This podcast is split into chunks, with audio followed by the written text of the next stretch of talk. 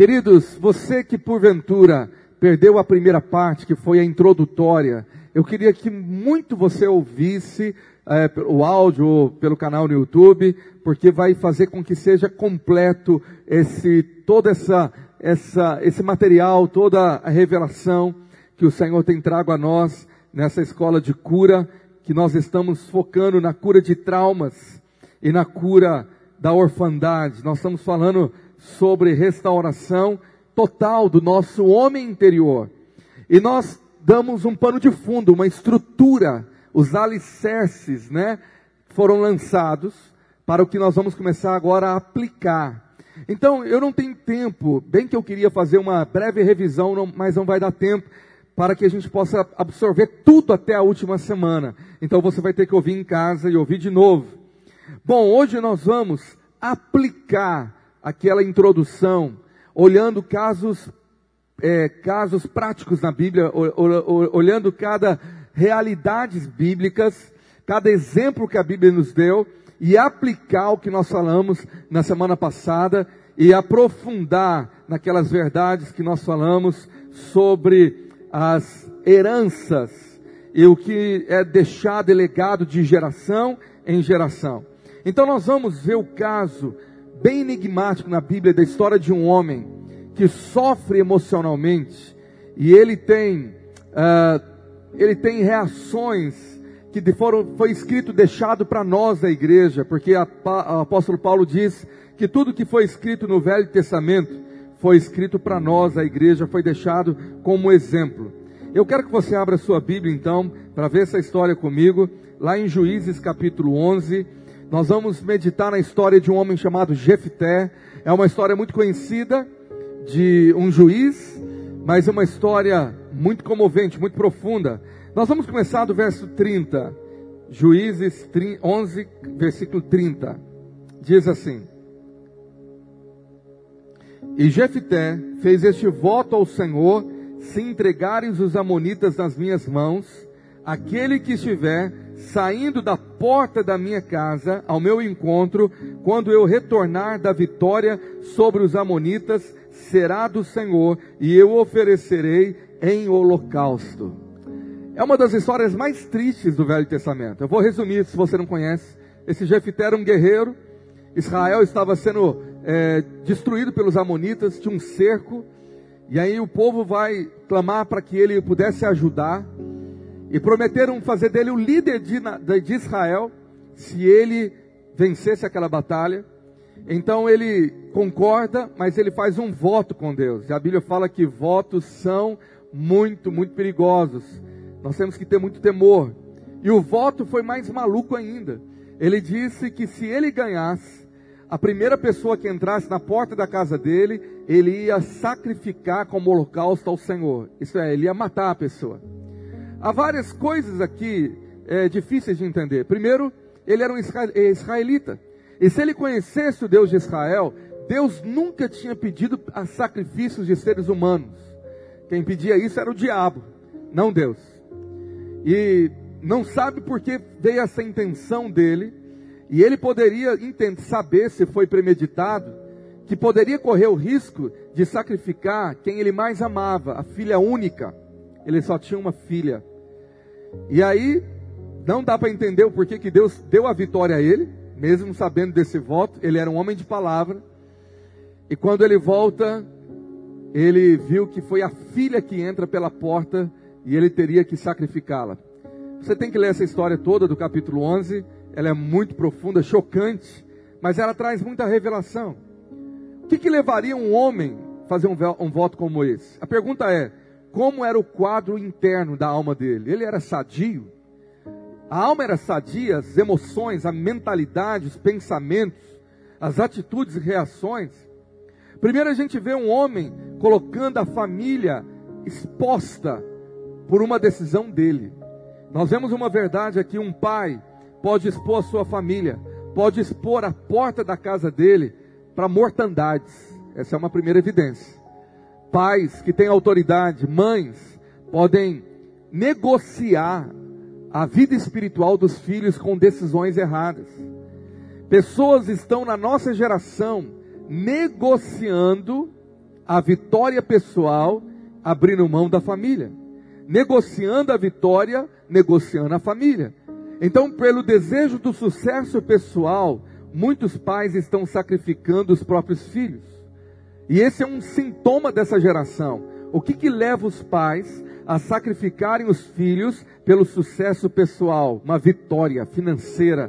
Eu vou construir uma casa, eu vou construir uma empresa, mesmo que os meus filhos fiquem sem a minha presença, mesmo que eu não seja um pai presente, mesmo que eu não esteja ali nos momentos é, principais. E outros, muitos casais, estão sacrificando os filhos por causa do egoísmo pessoal daquela frase: eu mereço ser feliz. Então, eu prefiro abrir mão do casamento, entrar num divórcio, mesmo que esse divórcio vai dilacerar a alma das crianças, mas eu não estou nem aí. O importante é eu estar sendo feliz. Eu quero ter relação sexual com outra pessoa, que não é o cônjuge, e não me importo com os meus filhos. Eu quero a minha satisfação pessoal. Então, esse é um quadro da geração atual. Pessoas querendo aproveitar a vida, a autossatisfação, e por causa disso, estão queimando os filhos quando queimam um casamento. Muitos casamentos são é, descartáveis porque tanto a mulher como o homem fala: não estou suprido sexualmente, não estou suprido emocionalmente, então eu mereço ser feliz, eu quero uma pessoa melhor e não importa os filhos. Os filhos deixam queimados ou sacrificados por causa dessa decisão imatura, infeliz de um pai, de uma mãe. Quem está me entendendo? Diga amém. Então, historiadores não se sabe de fato, porque a Bíblia não deu detalhes, se de fato Jefté matou a filha, literalmente, ou se ele sacrificou a descendência dela. Tem duas linhas. Alguns acreditam que de fato ele matou ela, por isso que ela teve que chorar por meses, depois você vai ler aí. Outros acreditam que o sacrifício foi não deixar ela casar e nem ter filhos, porque isso para um judeu também era como a morte. Uma mulher sem filho, ela se sentia morta. Então, não se sabe. Mas o, a questão é que, de fato, ele colocou a filha em jogo naquela decisão. Por quê? Por que um homem faria isso com a filha? Por que um homem faria um voto tão maluco? Qual era a desordem emocional? Qual era o caos interno que nós vamos fazer um mapeamento começando de hoje e uma análise, análise para você comparar com o que existe na atualidade. Você vai comparar com a realidade da sua vida, da sua família e dos seus vizinhos, da sua, do seu conhecimento e você vai começar a identificar verdades que a Bíblia nos mostra sobre pessoas enfermas na alma. Vamos lá para o versículo 1 entender então como que começa essa história apresenta Jefté. E um versículo resume tudo da vida dele. O Gileadita. Então ele nasceu em Gileade. Isso já é uma informação importante, uma terra importante para Israel, uma cidade muito importante, um território profético. Ele era o que? Guerreiro valente. Aí já dá uma característica desse homem. Ele era valoroso. Porém, sua mãe era prostituta. E seu pai chamava-se Gileade. Está aqui o quadro dele, a família dele. Se a gente for colocar uma balança, tem dois pratos na balança, né? De um lado, tem um homem que tem nome, que tem, nas, tem raiz da onde veio, veio de uma terra de guerreiros. Gileade era a cidade da cura, por isso que a gente canta a bálsamo em Gileade, porque em Gileade se fazia um bálsamo curativo. Então, no lugar da cura, ele nasce. Só que nasceu um guerreiro valente, homem de fibra, de valor, de força, de coragem. Ele era um homem que, se desse a palavra, cumpria. Mas do outro lado da balança, o outro prato, vem o porém. Ele tinha uma identidade. Sua mãe era prostituta. Ele era um filho de uma prostituta. E o seu pai se chamava Gileade. Aí a coisa começa a piorar. Olha o verso 2. A mulher de Gileade, isso é a esposa verdadeira, também lhe deu, deu filhos, que quando já estavam grandes, expulsaram Jefité, dizendo: Você não vai receber nenhuma herança de nossa família, pois é filho de outra mulher. Você é um bastardo, você é rejeitado, você é filho de um adultério. Deram uma identidade, um estereótipo para Jefité e expulsaram ele da família. Eu te disse na semana passada que uma das armas mais é, vitais, terríveis do diabo para destruir a alma de um ser humano é a arma da rejeição. A rejeição é uma das doenças mais fatais. Ela está no topo da lista. E ele foi atacado com a rejeição. A família o rejeitou. Depois, lá no verso 7, você vai ver que as autoridades da cidade mandou ele embora da cidade. Foi expulso da casa e foi expulso da cidade. Olha que terrível. Ele era humilhado em nível de cidade, de sociedade. Foi um cara de vexame, de humilhação. Por um lado, jovem, homem valoroso. Por outro lado, um filho de um adultério, de uma prostituta. Então nós temos aqui a revelação do campo familiar e do campo territorial. Nós vemos aqui a, a sua origem, porém nós temos um guerreiro forte e saudável que tem que enfrentar agora os seus medos, seus traumas. Ele tem um grande potencial de liderança. Possivelmente ele servia a Deus, quando fala lá no verso 1, homem guerreiro, significa que isso ele era para Deus, ele estava disposto a servir a Deus, era um homem de valor, porém ele tinha essa lepra na alma, igual Naamã, filho de uma prostituta. Aqui estava a rachadura da alma dele, porque isso deu uma identidade para ele. Os irmãos, por parte de pai, chamavam ele, ó, filho da prostituta, ó, o filho da, do adultério.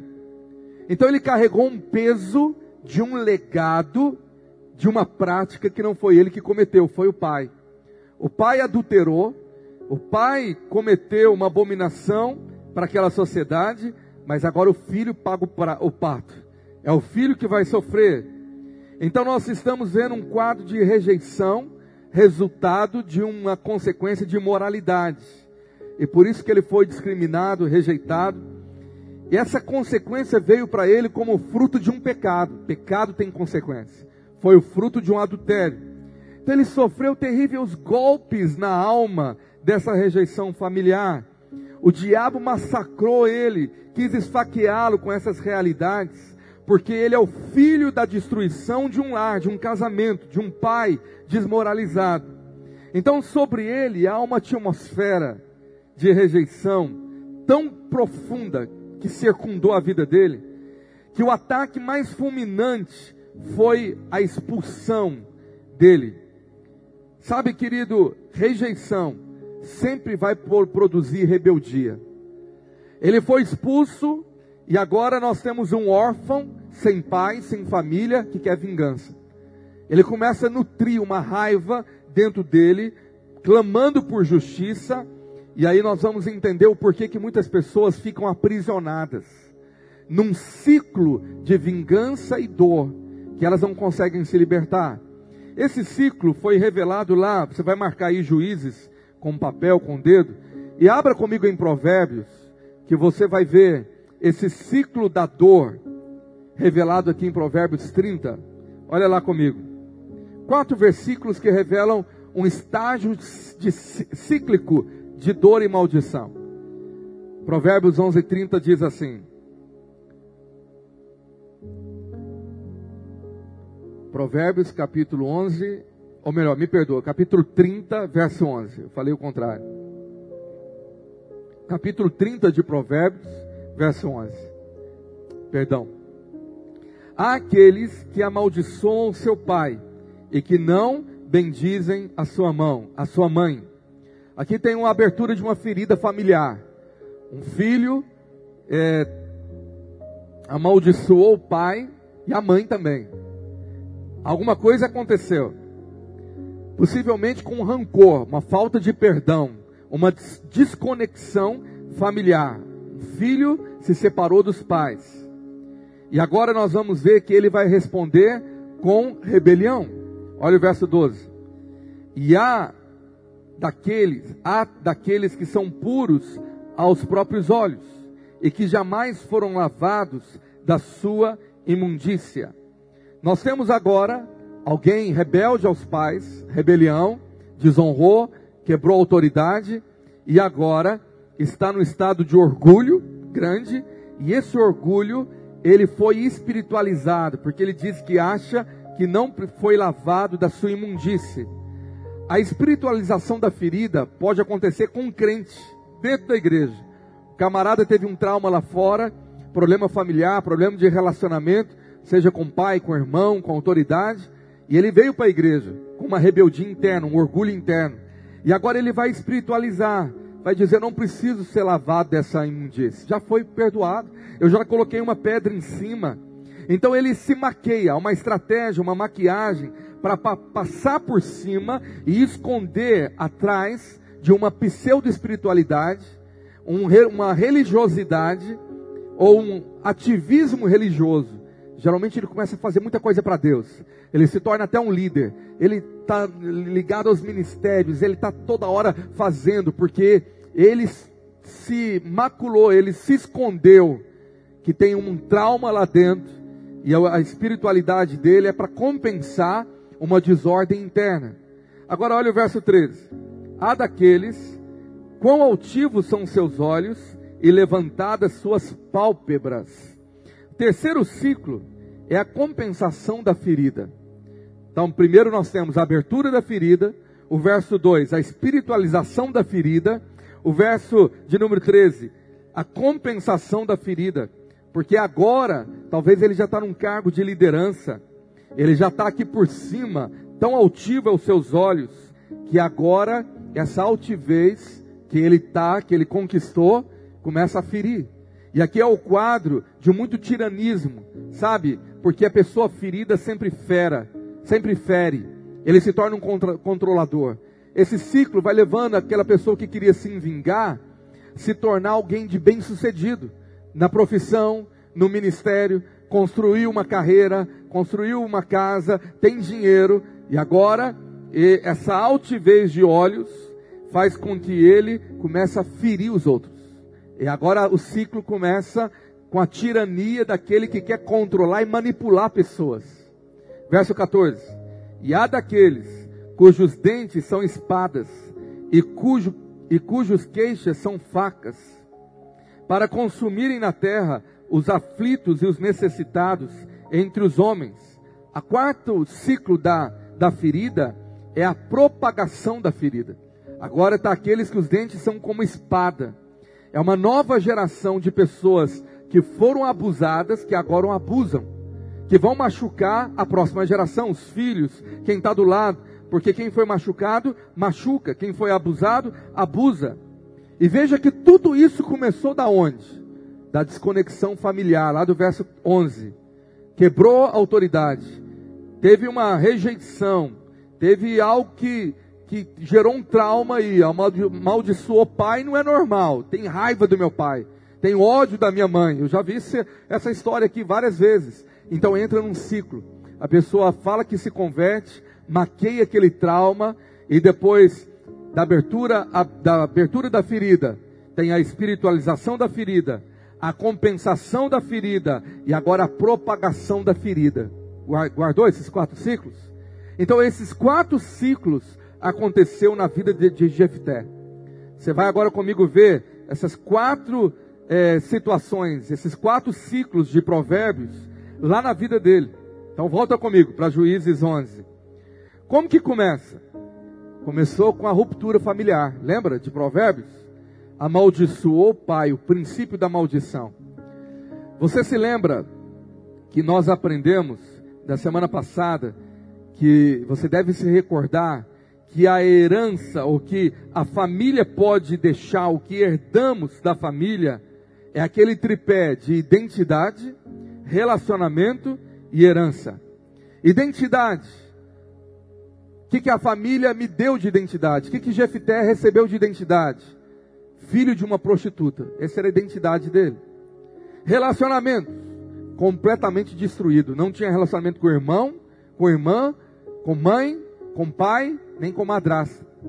Nem com as pessoas da cidade. E a herança que ele teve? Deserdado. Olha aí, Juízes 11, 2. Você não vai receber herança nossa. Você não herdará a casa do nosso pai. Então nós temos identidade, relacionamentos e herança na vida desse Jefté. Porém, nós vemos que o ciclo da ferida começa a se manifestar. Primeiro, ele tem um problema de maldição, porque agora, aquela lei que nós falamos de Êxodo 20, que o Senhor perseguirá com maldição até a terceira ou quarta é, geração daqueles que pecaram, acontece na vida de Jefté. O pai adúltero e ele agora herda a consequência. Há uma maldição sobre ele. Sabe, maldição pode ser é, entendido como o não vencer os pecados que os pais cometeram.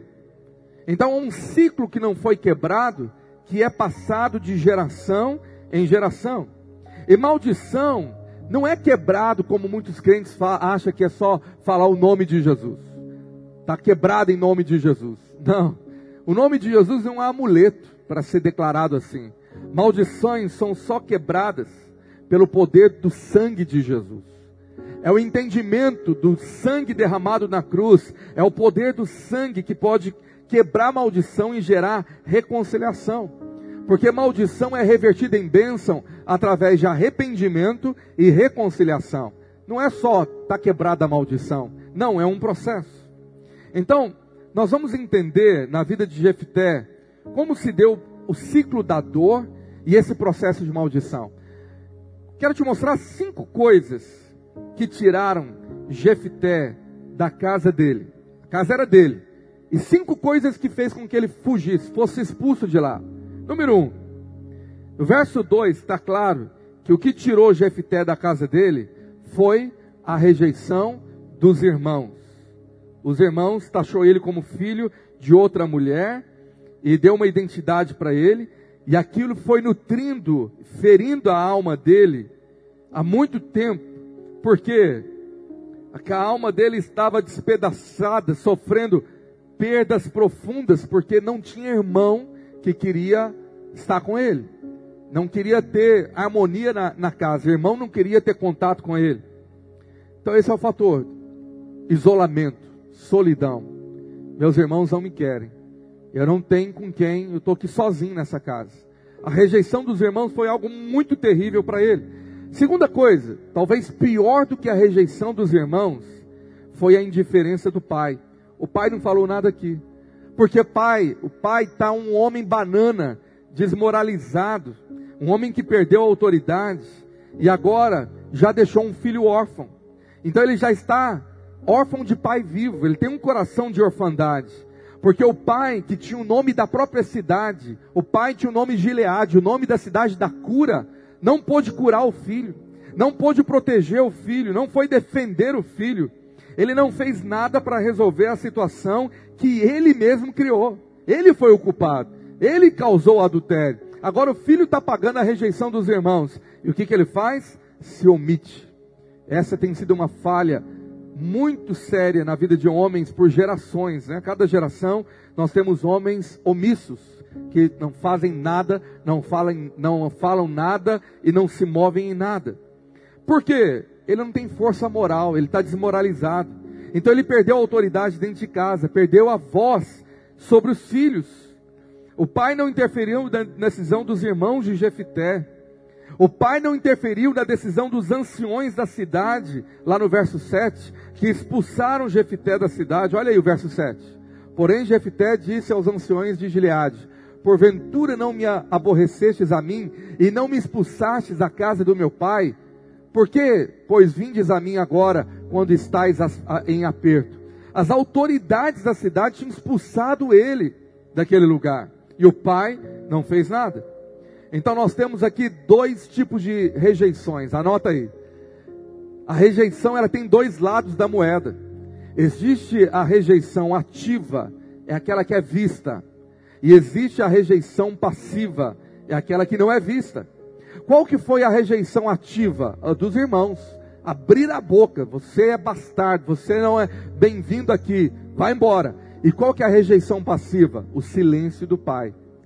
Então, existem rejeições que não são verbalizadas, que não está fácil de ver, mas está no oculto. Houve uma rejeição da parte dos pais por algum tipo de algum filho, alguma, algum alguém da família, e isso pode ser sentido na esfera emocional e espiritual. Então o pai, que era o único da história que poderia protegê-lo, não fez nada. O único que poderia fazer alguma coisa por ele, não fez nada. Então nós temos aqui um quadro de um pai que sofre uma doença emocional que é fruto de pecado. Por que, que esse homem foi um banana? Por que, que ele viu o filho sofrer e ser expulso e não fez nada? Porque ele está vivendo o que é chamado de síndrome da marginalização do pai ou da figura masculina. O que, que é essa síndrome? O que, que é a marginalização de um pai ou de um homem? É quando, querido, ele não conseguiu restauração com os traumas do passado dele. Ele então, ele tem um problema grave agora de perder os vínculos familiares. Aqui está a raiz. E isso hoje é uma coisa epidêmica, porque é um padrão que foi passado por gerações. Estudiosos estudam no Brasil porque que muitos pais brasileiros têm essa, essa síndrome, têm esse quadro aqui. E alguns foram fazer um mapeamento histórico e foram ver a origem, a raiz. Nós viemos de uma linhagem, de um cristianismo herdado, um padrão recebido de um cristianismo da Europa, da Península Europeia, que era islamizado. Nós recebemos essa herança desse cristianismo dos europeus. É um cristianismo órfão e um cristianismo completamente religioso, muito impregnado com o espírito da religiosidade. E o que, que, veio com esse espírito? Veio uma cultura de machismo. O que, que é esse machismo? O machismo é quando um homem que já perdeu a moral, a fibra moral, ele quer restaurar com a própria força. Então ele quer provar que ele é homem. Machismo é quando um homem precisa se autoafirmar em sua masculinidade. Ele é tão frágil, ele não tem estrutura, que perante a família e a sociedade, ele busca a autoafirmação da masculinidade. Ele quer provar que ele é macho. Então o que, que ele prova? Ele prova que ele é homem. E na cabeça dele provar que ele é homem, ele tem que ser violento, mulherengo, cachaceiro. Isso é homem para ele. Não leva o desaforo para casa. Então, ele se envolve com imoralidade, achando que ele está mostrando masculinidade. Por isso que a pornografia entra tão fácil. Para ele é legal ele contar para os amigos que ele gasta dinheiro no bar, gasta dinheiro com prostituta, está na roda dos traficantes, e porém ele está um fracasso como pai, como marido, como um homem de Deus, ele está fracassando no seu sacerdócio. O que, que é o sacerdócio de um homem? O que, que seria? O sacerdócio de um homem é ele ser um homem fiel a Deus. E se um homem é fiel a Deus, ele vai ser fiel à esposa, ele vai ser fiel aos filhos, ele vai ser fiel à igreja que ele faz parte, ele vai ser fiel a uma geração de manter um legado de quê? De vida santa, de vida com Deus, de vida sadia. Aí o diabo vai e ataca esse sacerdócio e esse compromisso desse homem em sustentar a família. E consegue transformar a figura de um pai que deveria representar a paternidade divina na figura de um demônio, de um cachaceiro imoral, pornográfico, adúltero, omisso, calado, fraco, sem coragem para enfrentar a vida, é aquele homem lá que não faz nada, está lá no canto. E o que, que aconteceu na outro lado da moeda? As mulheres começaram a ocupar um papel que não era delas, pela omissão do marido. Então nós temos um quadro espiritual conhecido hoje muito nessa geração e na igreja, que é o quadro chamado do espírito de Jezabel. Talvez você já ouviu desse demônio na Bíblia, desse espírito. Por quê? Ele veio dessa obra do diabo. Quando o diabo transformou o sacerdote, um homem, em um demônio, então o diabo pôde entrar. E quando se fala assim, aquele marido, aquele pai é um demônio, o que, que define isso? Que ele é o capeta? Não, a definição bíblica de demônio também, demônio é um anjo fora do lugar. Não foi isso com Lúcifer? Lúcifer, primeiro, ele era um anjo, era um sacerdote para servir ao Senhor. Mas quando ele perdeu o lugar, ele perdeu a identidade, ele perdeu relacionamentos, lembra? Ele perdeu a herança e ele se tornou um ser caído. Aí é um demônio. Então todo homem que perdeu o seu lugar de sacerdote virou um demônio. porque ele atormenta agora. Ele vai atormentar a família, ele vai dar problema. E esse é o quadro de muitos homens, Homer Simpson, né? Da nossa geração. É o barrigudo com a negócio de cerveja na, na, na mão, a caneca de cerveja, na frente da televisão, e a mulher que faz tudo. Esse é o quadro. Então está o quadro de Jezabel. Só existe a ação de Jezabel, que é aquela mulher xerife, controladora, que usurpou da autoridade da, do cabeça do homem. Só existe Jezabel numa casa que tem Acabe. Essa é a história bíblica. Quem que é o Acabe? O Acabe é aquele homem desmoralizado, banana. Sabe o que, aconteceu com Acabe um dia? Ele queria a vinha que ficava do, laço do palácio dele, do vizinho. Ele amou aquele jardim, aquela plantação de uva, e ele queria. Chegou lá para o dono e falou: Eu te pago aqui o dobro se você me vender essa vinha. Gostei dela, eu quero para mim. O homem falou: Não, é minha, é de herança da minha família, eu não vendo por nada. E ele ficou insistindo, nada. Sabe o que, que Acabe fez? Matou o homem? Não, foi chorar dentro do quarto. Chorar debaixo do cobertor, chorando, chorando, magoado, tadinho. E aí vem quem na história? Quem que era a esposa de Acabe? Quem lembra? Jezabel. Jezabel entra no quarto, na suíte do rei, e tá ele lá com um beicinho, chorando, igual o menino. O que, que foi, benzinho? Ah, não quiseram me dar meu brinquedo, eu queria tanto, a vinha. E o que, que ela fez? Pode deixar que eu resolvo. E aí o que, que ela fez lá para ter a vinha? Você lembra da história? Você tem que ler a Bíblia, meu irmão, conhecer histórias bíblicas. A mulher foi lá e resolveu. Ela foi lá e tomou a força. Ela matou o homem. Essa mulher fazia, uma assassina, fazia tudo aquilo que talvez esperasse do homem, banana. Então só tem atuação de uma Jezabel aonde tem um Acabe. Agora que nós temos um problema. O homem Acabe, que foi desmoralizado, esse pai de Jefité, ele inocula na família, ele inocula principalmente na esposa uma insegurança. Porque possivelmente foi a mãe desses meninos a promotora daquela, daquela rejeição de Jefité. Então ele não tinha o amor da madrasta, ele não era bem visto por ela, possivelmente ela era uma Jezabel.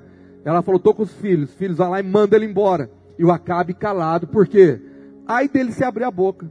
Ela ia lembrar do pecado de adultério dele, de traição, ia jogar na cara. Então, quando o pai de Jefité, Banana, ele deixa a mulher agir com os irmãos, que possivelmente esse quadro aconteceu, ela, ele entra num novo ciclo familiar. Sabe por quê? A mulher de verdade, ela não foi criada por essa posição de autoridade. Ela foi criada para ser alguém que estivesse ao lado da comissão do homem dada por Deus. Ela está então ao lado dele para cumprir uma missão, mas o Senhor colocou o homem como sacerdote do lar. E a mulher, ela, ela não, não quer de maneira alguma ter um marido que transmite insegurança, que é um banana, um homem que se marginaliza. A mulher, o que talvez ela mais busca no casamento, na figura de um homem, é segurança. Então, talvez o que mais desestabiliza a uma mulher é a insegurança. E o que, que mais des, é, desestabiliza um homem? O que, que é mais terrível para ele? É o desrespeito da mulher. O que o homem mais busca na mulher é o respeito. Ele quer ter o respeito dentro de casa, no casamento, diante dos filhos e na sociedade. E agora nós temos um pai de um Jefité, um homem chamado Gileade, que talvez não tinha respeito nem da, da cidade dele. Por isso que os anciãos puderam fazer o que fizeram com o filho dele. Então a vida de uma geração assim também vira um ciclo o ciclo do desrespeito. O homem marginalizado, que gera uma Jezabel, que o desrespeita, e aí ele se marginaliza mais, e aí tem mais desrespeito, e aí nós temos a consequência de filhos. Filhos rebeldes, filhos que fazem o que quer e que manda dentro de casa. Então o texto fala que quem expulsou não foi a madraça de Jefté, nem foi o pai, foram os filhos. Então nós temos filhos doentes aqui também. Filho, filhos que abusaram de uma autoridade, filhos rebeldes, filhos que talvez quebravam tudo dentro de casa, quem manda aqui sou eu. E nós estamos com esse quadro hoje em nossa geração. filhos que são os reizinhos do lar e não respeitam autoridade nenhuma de um pai banana e de uma mãe Jezabel que está descontrolada. E que, que produz? Isso traz um quadro de uma tragédia na família, porque esses filhos nunca irão amadurecer. Os filhos vão crescer e vão virar uns acabes, bananão também, que tudo precisa da mãe, que vão ficar dentro de casa, que não criaram um padrão de respeito porque não tiveram isso dentro de casa. Então eles não têm um referencial de um sacerdote, não tiveram dentro de casa, então nós temos um ciclo de maldição que pode passar de geração em, geração. Quem está me entendendo aqui? Sabe, eu creio que nesses dias o Espírito Santo está revelando isso, porque ele quer trazer um avivamento mesmo na igreja. E avivamento na igreja, sabe aonde que começa? No casamento. Começa dentro de casa. Começa com os pais se convertendo aos filhos e os filhos se voltando e se convertendo aos pais. E com isso o Senhor vai produzir uma revolução moral quando ele restaurar o papel do homem, quando restaurar o papel da mulher e quando restaurar o papel dos filhos, existe uma revolução da fibra moral da família que poderá consertar a sociedade. Então toda a cura de uma sociedade está dentro de casa. Então nós temos aqui ciclos que a Bíblia revela e essa tragédia na família de, de talvez a pior dor de Jefté foi a indiferença do pai. Deixa eu te dizer, eu já lidei com muitas feridas emocionais na minha vida e na vida de outros irmãos que eu pude ajudar. E uma das feridas mais difíceis de lidar, que eu vi dor, que eu vi pessoas sangrarem na alma, foi da rejeição paterna ou materna. Ambas são terríveis, mas a rejeição, quando alguém fala assim: Eu não tive um pai para me proteger, não tive um pai para falar por mim. Não tive um pai que intercedesse por mim. Não tive um pai que falasse aqui não. Não tive ninguém. Então essa sensação de desproteção familiar, como eu falei na semana passada, é um dos motivos que o diabo aproveita quando o céu está aberto, não tem proteção, para gerar os piores abusos. Abuso de todo tipo: abuso sexual, abuso emocional, abuso psicológico, porque aquela criança precisava de um pai, alguém que falasse para os irmãos: você não vai tratar assim. Aqui nós vamos ter ordem, mas não teve. E aonde não teve essa voz, então o filho, ele sofreu. O diabo é covarde. Ele vai gerar uma situação vulnerável para destruir as muralhas, ter uma rachadura na muralha para entrar na família. Por isso, tem muita família de crente que não tem rejeição ativa não, somos crentes, pastor. Não, nunca rejeitei o meu, meu filho. Não, mas de verdade acontecem coisas que você nem, nem pensa, porque pode estar até um pouco na cegueira dos pais, na, no subconsciente. Mas problemas terríveis que existem. Preferência de filhos. Existe, irmão. Infelizmente. Tem pai e mãe que fala para mim, pastor, não concordo. Não existe isso. Meu irmão, talvez não exista porque o pai não consegue enxergar porque não há uma rejeição ativa de palavra, de atitude, mas há rejeições passivas. Lá nos bastidores tem alguma coisa que está pitando para um dos filhos que ele é menos preferido. E talvez você cresceu com isso. Eu já encontrei irmãos que falam, pastor, na minha casa eu não era o preferido, meu irmão era o preferido. Ele teve tudo eu não tive nada. E isso causou um câncer emocional. Isso causou uma dor que a pessoa mais madura que ela possa pensar, ela não consegue auto se curar. Ela não é um médico que cura a si mesma, ela vai com bisturi na alma e tira. Não. Como que essas curas emocionais podem acontecer? Grava aí, juízes, e vá comigo lá para Tiago 5, verso 16. Como que acontece a cura? Confessando, pois, os vossos pecados uns aos outros e orando uns pelos outros para serdes curados. Então, o processo da cura de alguém que sofreu uma rejeição e pode ter comportamentos que você nem entende por que, que você age assim, desconfiança, ciúme doido, medo, vergonha, timidez, sabe? é, complexo de inferioridade terrível. Deus quer te usar para coisas grandes, mas você fala: não, não é para mim. Irmãos, eu vi um caso de uma senhora, e também já vi de homens também, que o lugar que ela trabalhava, as pessoas gostavam tanto dela na empresa, que pela, pela confiança que tinham nela, queriam dar um cargo maior, que ela ia ter um salário dez vezes maior, só para ser um cargo de confiança. E a pessoa disse: não prefiro ganhar isso aqui porque isso não é para mim. Ela não acreditava nela mesma. Complexo de inferioridade puro, que as pessoas falavam: você não vai ter muito trabalho, você vai ser simplesmente alguém com cargo novo. Não, não é para mim, eu não quero, não mereço. Porque ela está se autopunindo por algo que ela não entende dentro dela. Quem está me entendendo? Diga, diz amém aí. Você está comigo? Então veja bem, tem muitas famílias de crente com rejeição passiva. Rejeição passiva é aquela que não diz nada. Por isso, eu quero encerrar nessa parte dizendo aos pais e os futuros pais que nós precisamos combater rejeições passivas. E como que nós combatemos a rejeição passiva? Liberando com a boca aquilo que é uma verdade para você. O amor, ele tem que ser então expresso, verbalizado, declarado, não só em oração, mas também na sua postura como sacerdote, como mãe, no seu papel de mãe, e guardar e proteger essa atmosfera dentro de casa. Porque a gente está fazendo um mapeamento para entender o porquê que Jefité abriu mão da filha, fez o voto que fez, viveu um caos emocional de um homem que tinha um potencial de liderança fantástico, mas vive os dramas mais terríveis de dor de alguém que foi expulso do lar e rejeitado.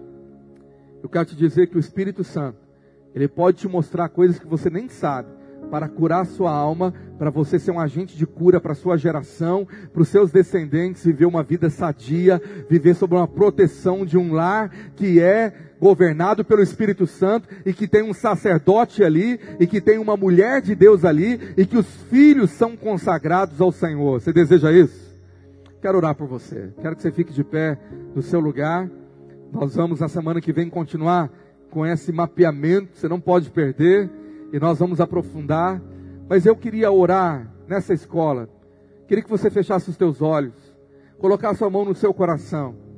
Eu queria que você recebesse oração. Eu quero impor as minhas mãos e declarar cura. Se há alguém aqui que já percebeu uma percepção, mesmo que seja mínima, da semana passada e de hoje, que tem áreas da sua alma que precisam de cura. Alguma coisa que o Senhor já mostrou aqui. Eu queria orar por você. Eu quero profetizar que seja rejeição, orfandade, eu não sei o que é. Talvez você nem sabe que nome que é a doença. Fala, mas pastor, tem algo dentro de mim que me mostra que eu preciso de cura. Eu queria convidar você, enquanto o ministério vai adorar, vim aqui para o altar. Eu quero impor as minhas mãos, eu quero orar com você. Queria que você ficasse aqui para adorar o Senhor aqui. Você que fala, Pai, meu Deus, eu preciso desse bálsamo de Gileade. Sai do seu lugar, fique aqui na frente do altar. E eu quero orar por você, eu quero impor as minhas mãos. Sai rápido do seu lugar, querido. Dê passos de fé para a sua cura. Fique aqui na frente.